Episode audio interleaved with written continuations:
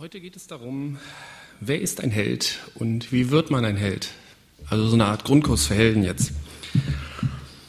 Zumindest in der Kindheit hatte jeder mal Zeiten, wo er davon geträumt hat, ein Held zu sein. Also einmal im Mittelpunkt stehen, so richtig bewundert zu werden, das wäre doch was. Ne? Einmal etwas Weltbewegendes zu tun, etwas wirklich Wichtiges. So einmal für alle den Karren aus dem Feuer ziehen einmal das entscheidende Tor schießen, einmal die Lösung haben, nach der alle gesucht haben. Das wäre es doch. In unserer Kindheit haben wir uns das alle gewünscht, oder? Ja, wenn man ehrlich ist. Jetzt ist man groß und hat keine Zeit mehr für so kindische Wünsche. Ne? Jetzt muss man den Alltag mehr schlecht als recht überstehen. Ich übertreibe natürlich etwas. In der Bibel ist in verschiedenen Stellen die Rede von erwachsenen Helden. Warum sollte man also heute ich auch ein Held sein. Schauen wir uns mal eine Beschreibung von Davids Helden an. 1. Chronik 11.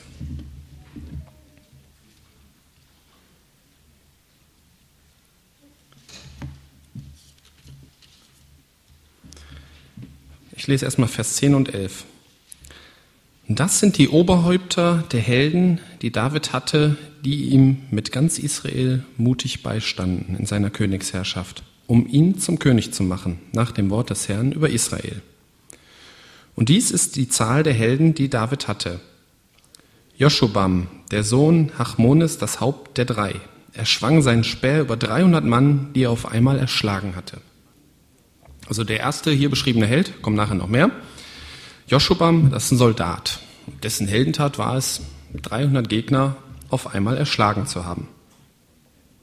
Manch einer wird mit, mit solchen und ähnlichen Stellen im Alten Testament Schwierigkeiten haben. Es scheint jedoch der Krieg verherrlicht zu werden. Dieser Kampf gegen menschliche Feinde, der war damals von Gott verordnet. Es gab im Lande Kanaan einige Völker, denen Gott das Gericht angekündigt hat und, nachdem das Maß ihrer Schuld voll war, sollte Israel sie vertreiben oder vernichten, wenn sie sich nicht vertreiben ließen. Und ich bin sicher, dass dieser Auftrag für Israel auf diese Völker zu der damaligen Zeit beschränkt war. Zum Beispiel die anderen Völker wie Moab oder Edom, denen hat Gott Gebiete außerhalb des Landes Kanaan zugewiesen und hat auch Israel gesagt, diese Gebiete sollt ihr nicht erobern. Wir haben manchmal nachher dann trotzdem gegen die Krieg geführt, weil halt die Edomiter dann nicht verstanden haben, dass sie sich auf ihr Land beschränken sollen, sondern auch noch so einen Happen von Israel mithaben wollten. Sie haben also Krieg gegen andere Völker nur geführt, wenn sie sich verteidigen mussten. Man kann also keinesfalls aus diesem oder ähnlichen Texten schließen, so dass man so, so wie im Ersten Weltkrieg Joche zu den Waffen und gegen ein anderes Land marschieren muss, um ein Held in Gottes Augen zu sein. Aber diese Kriege von Israel sind uns deswegen überliefert, weil wir daraus lernen können. Wir haben nämlich auch einen Feind, den Satan. Und der lässt auch verschiedene Soldaten gegen uns marschieren. Versuchungen, Verführungen, Ängste und viele mehr. Der in Vers 11 erwähnte Held, dieser Joshubam, der schlug 300 Gegner auf einmal. Und wir haben oft schon Schwierigkeiten, mit einer Versuchung fertig zu werden. Ich möchte mit euch nun die Eigenschaften der Helden betrachten. Also in Vers 10 ist schon beschrieben Mut und Beistand. Ne? Die Helden waren ihrem Herrn treu ergeben und stehen ihm bei. Und das zu einem Zeitpunkt, wo David noch gar nicht König war. Das ist ja hier, da steht ja in Vers 10, um ihn zum König zu machen. Das war ja zu einer Zeit, wo David und Saul, hm, Saul mochte den David ja nicht so und hat versucht, ihn umzubringen. Ich möchte nun Vers 12 bis 25 lesen und mit euch weitere Eigenschaften der Helden betrachten.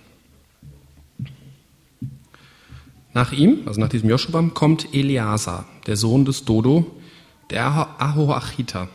Er war unter den drei Helden. Er war mit David in Pastamin, als die Philister dort zum Kampf versammelt waren. Und da war ein Ackerstück voller Gerste, und das Volk floh vor den Philistern. Da stellten sie sich, David und Eleazar, mitten auf das Stück und entrissen es ihnen und schlugen die Philister. Und so schaffte der Herr eine große Rettung. Und drei von den dreißig Helden gingen zu dem Felsen hinab, zu David in die Höhle Adullam. Und das Heer der Philister lagerte in der Ebene Rephaim. David war damals in der Bergfeste und ein Posten der Philister war damals in Bethlehem. Und David spürte ein Verlangen. Wer gibt mir Wasser zu trinken aus der Zisterne in Bethlehem, die im Tor ist? Da drangen die drei in das Heerlager der Philister ein, schöpften Wasser aus der Zisterne von Bethlehem, die im Tor ist, und nahmen es mit und brachten es zu David. Aber David wollte es nicht trinken, sondern goss es als Trankopfer für den Herrn aus. Und er sagte, das lasse mein Gott fern von mir sein, dass ich das tue. Sollte ich das Blut dieser Männer trinken, die um ihr Leben hingegangen sind? Denn um ihr Leben haben sie es mir gebracht. Und er wollte es nicht trinken. Das haben die drei Helden getan. Und Abishai, der Bruder Joabs, war das Oberhaupt der 30 und er schwang seinen Speer über 300, die er erschlagen hatte, aber er hatte keinen Namen unter den dreien. Vor den 30 war er geehrt neben den Zweien, so dass er ihr Oberster wurde, aber in die ersten drei reichte er nicht heran. Benaja, der Sohn Jojadas, ein tüchtiger Mann, groß an Taten aus Kapzeel, der erschlug die beiden Kriegshelden aus Moab. Und er stieg hinab und erschlug den Löwen in der Zisterne an einem Schneetag. Und er war es, der den ägyptischen Mann erschlug, ein Mann von fünf Ellen Länge. Das sind so hm, zwei Meter zwanzig oder so. Also für damalige Verhältnisse war es doch schon ziemlich groß.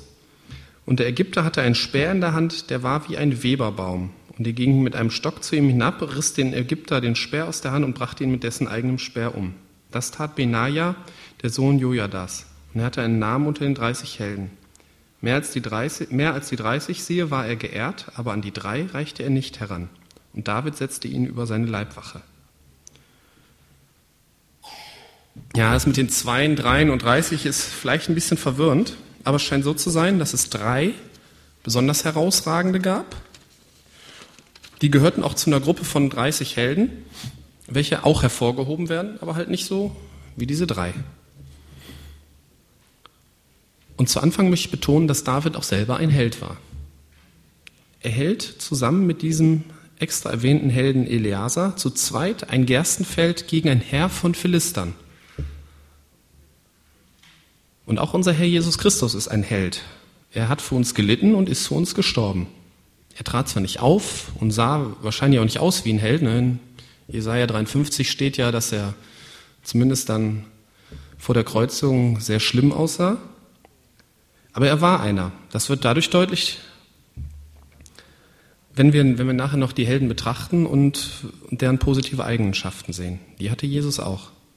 Und er hat sich mit dem größten existierenden Feind, mit dem Satan, angelegt und ihn besiegt.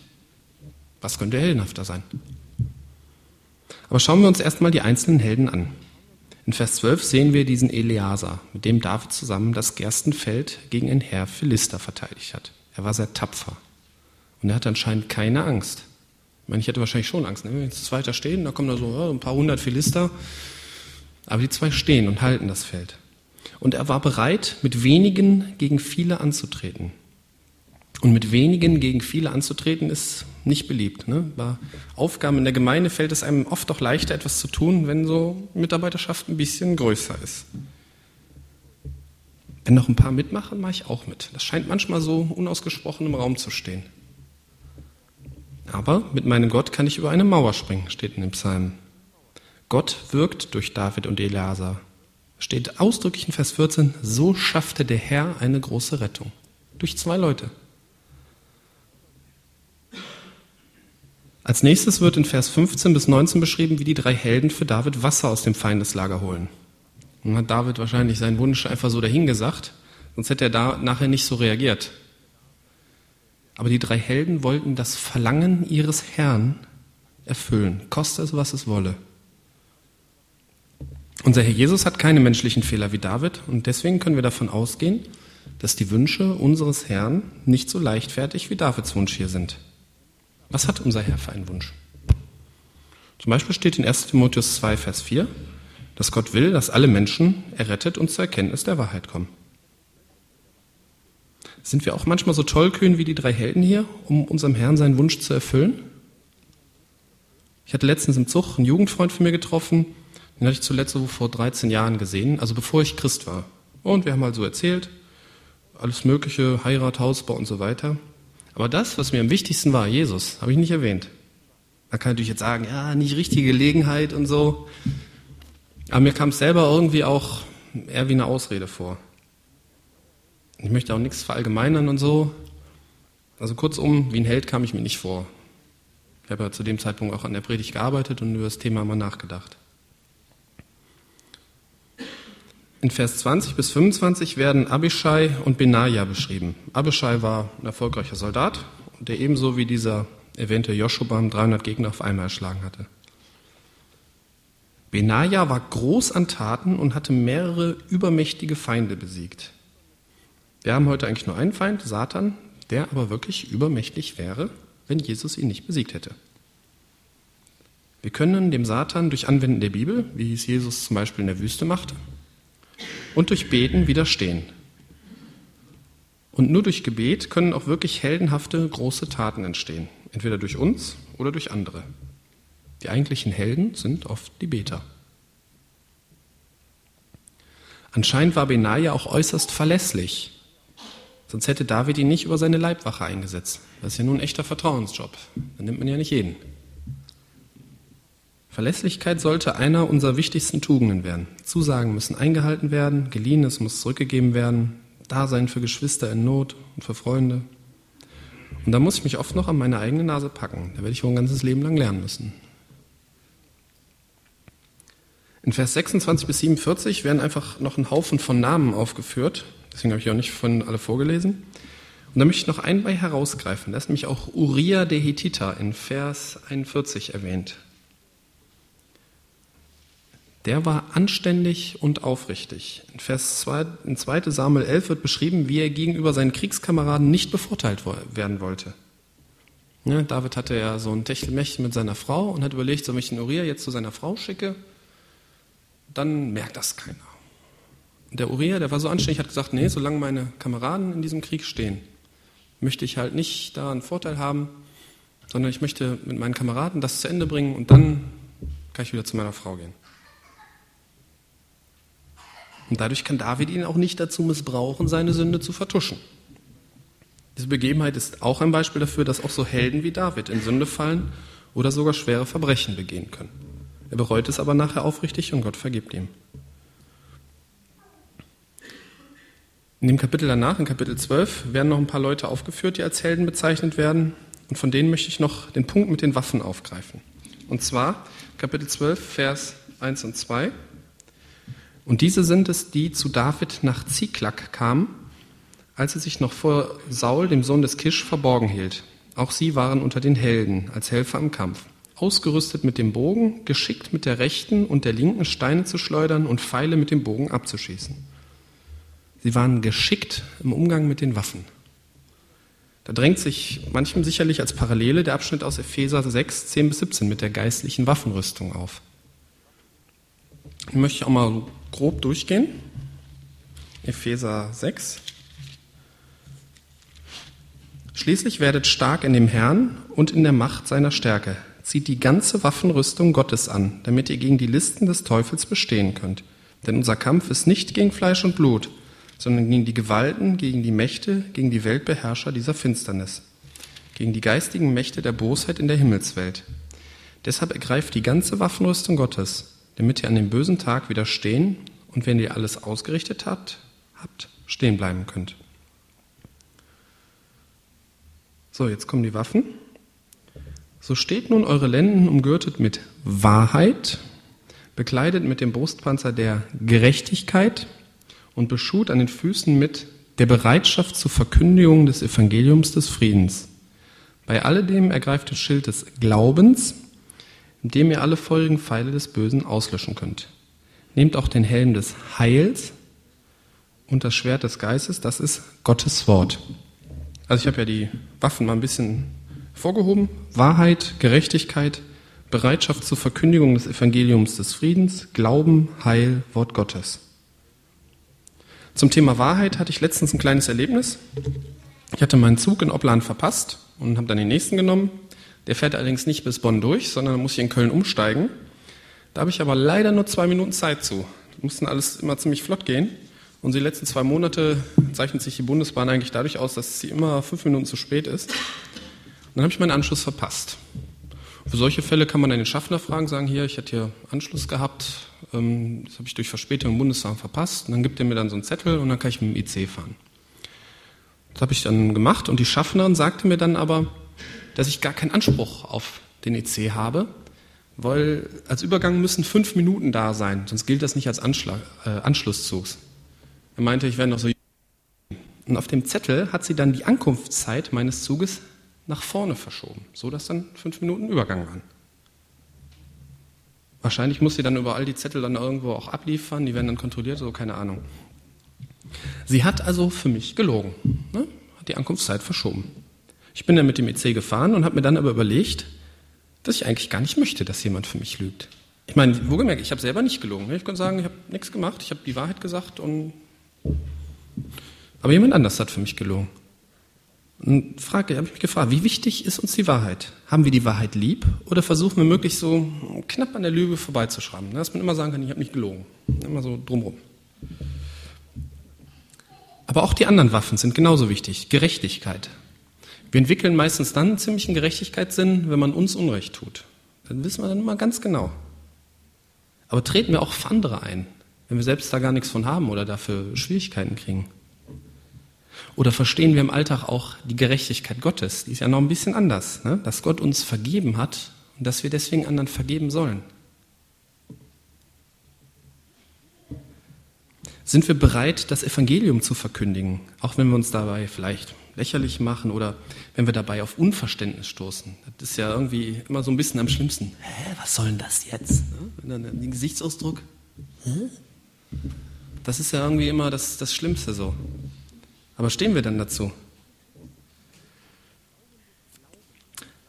Glauben. Glauben wir, dass Gott wirklich da ist und dass die und diejenigen, die ihn suchen, belohnen wird, so wie es in Hebräer 11, Vers 6 steht. So hat es im Hebräerbrief definiert. Ne? Wer glaubt, muss glauben, dass Gott da ist und dass er die, die ihn suchen, belohnen wird. Das ist Glauben. Glauben wir, dass Gott unser Gebet wirklich hört? Haben wir Heilsgewissheit? Sind wir gewiss, dass wir in den Himmel kommen. Das ist ganz wichtig. Sonst bleibt immer so eine Restangst, ja, hm, vielleicht doch nicht. Und das mindert die Freude am Herrn Jesus. Wir können sicher sein, wenn wir zum Herrn gehören, dass wir in den Himmel kommen. Kennen wir uns in der Bibel aus? Ist sie uns lieb und teuer? Wie viel lesen wir drin? Können wir unsere Meinungen anhand der Bibel begründen oder greifen wir dann so auf schlaue Leute oder schlaue Bücher zurück?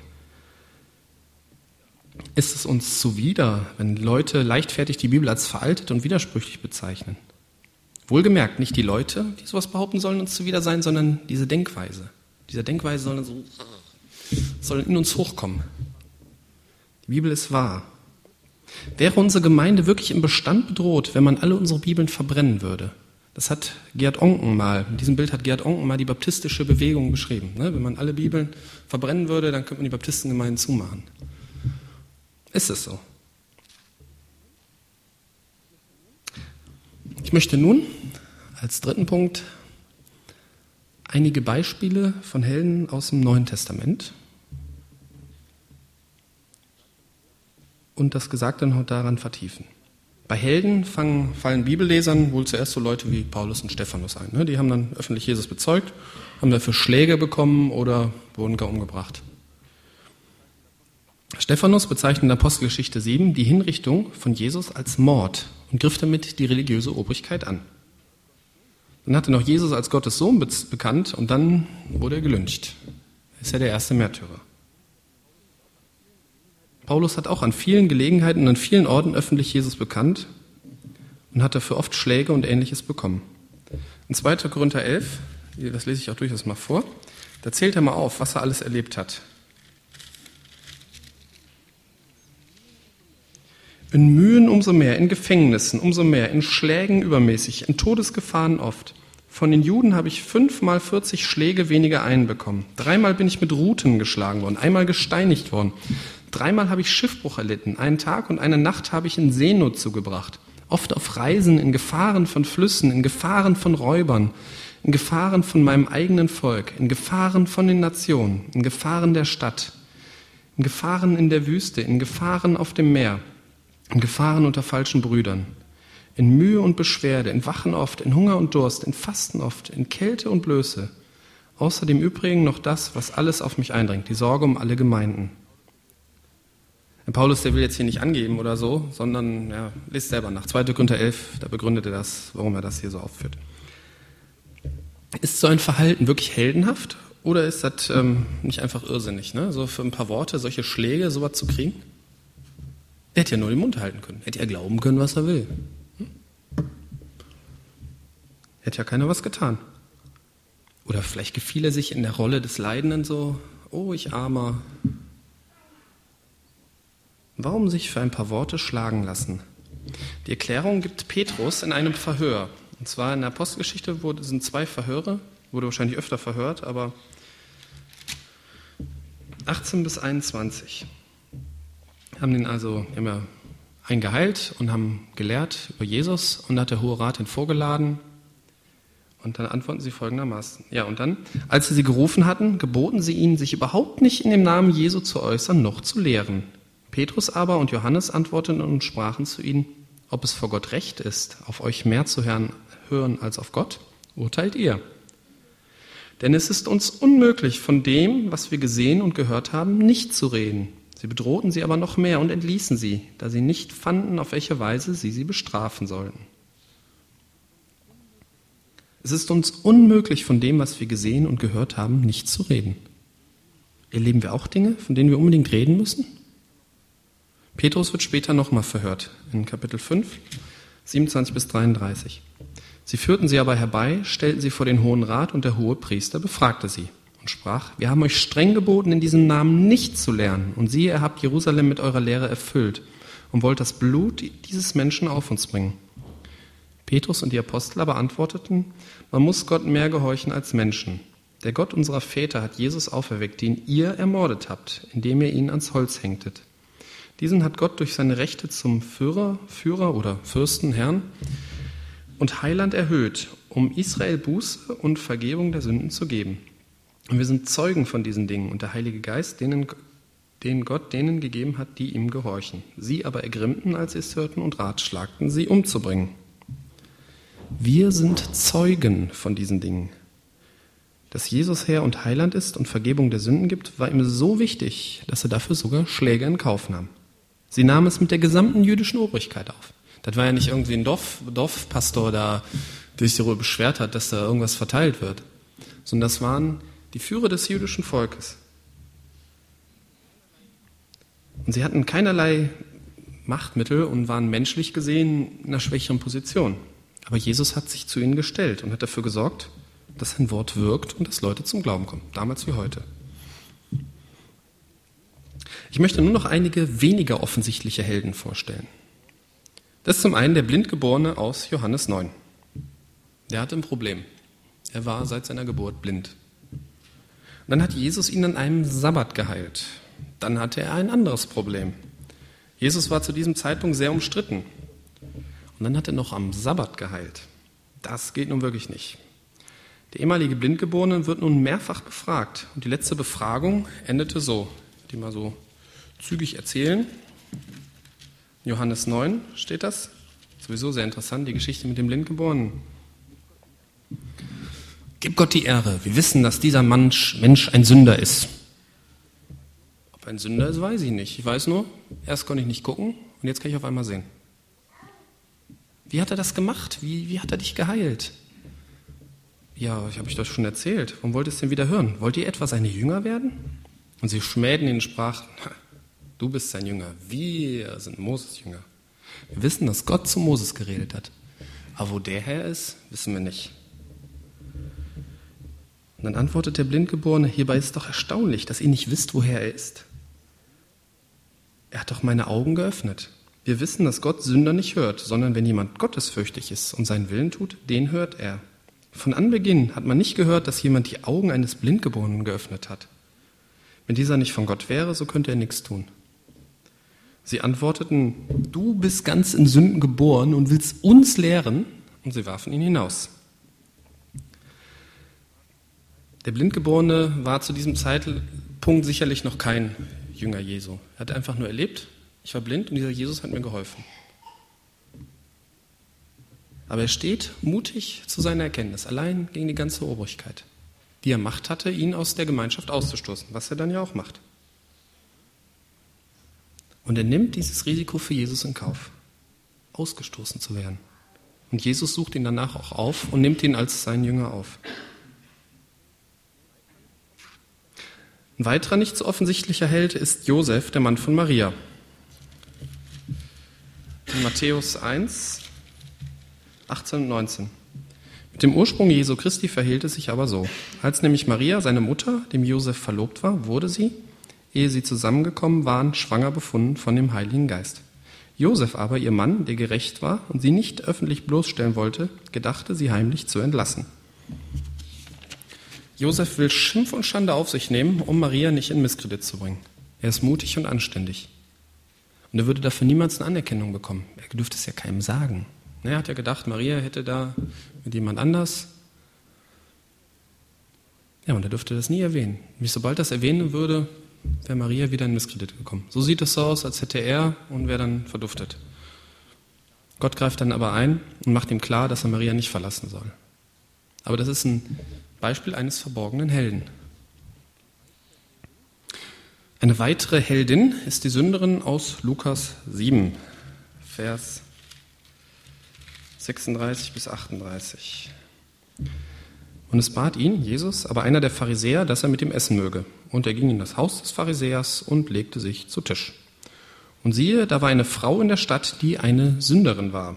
Und als sie erfahren hatte, dass, in dem Haus, dass er im Haus des Pharisäers zu Tisch lag, brachte sie eine Alabasterflasche mit Salböl, trat von hinten an seine Füße heran, weinte und fing an, seine Füße mit Tränen zu benetzen, trocknete sie mit den Haaren ihres Hauptes, dann küsste sie seine Füße und salbte sie mit Salböl. Sie stellt sich vor den anderen bloß. Sie war eine verachtete Person, überall stieß ihr Ablehnung und Verachtung entgegen. Aber sie will demjenigen, von dem sie sich Hilfe oft, etwas Gutes tun und lässt sich durch keine Umstände davon abhalten. Wir können ja oft mit Ablehnung nicht so gut umgehen. Und wenn man uns nicht ernst nimmt oder gar verachtet, das würde uns schon sehr treffen. Aber für die Frau war Jesus einfach wichtiger als all die Umstände. Als letzten Held möchte ich noch so einen richtigen Antiheld vorstellen, Josef von Arimathea. Der wird in den Evangelien teilweise verschieden beschrieben. In Lukas 23, Vers 50 und 51, siehe, ein Mann mit dem Namen Josef, der ein Ratsherr war, ein guter und gerechter Mann. Dieser hatte nicht eingewilligt in den Rat und ihre Tat. Er war von Arimathea, einer Stadt der Juden, und erwartete das Reich Gottes. Also ein guter und gerechter Mann. Lesen wir mal in Johannes 19, Vers 38. Danach aber bat Josef von Arimathea, der ein Jünger Jesu war, aber ein Geheimer aus Furcht vor den Juden, den Pilatus, dass er den Leib Jesu abnehmen dürfte. Und Pilatus erlaubte es. Also ein ängstlicher Mann. Das ist ja nun nicht unbedingt jemand, den man jetzt als Helden präsentieren kann, ne? oder? Und in Markus 15,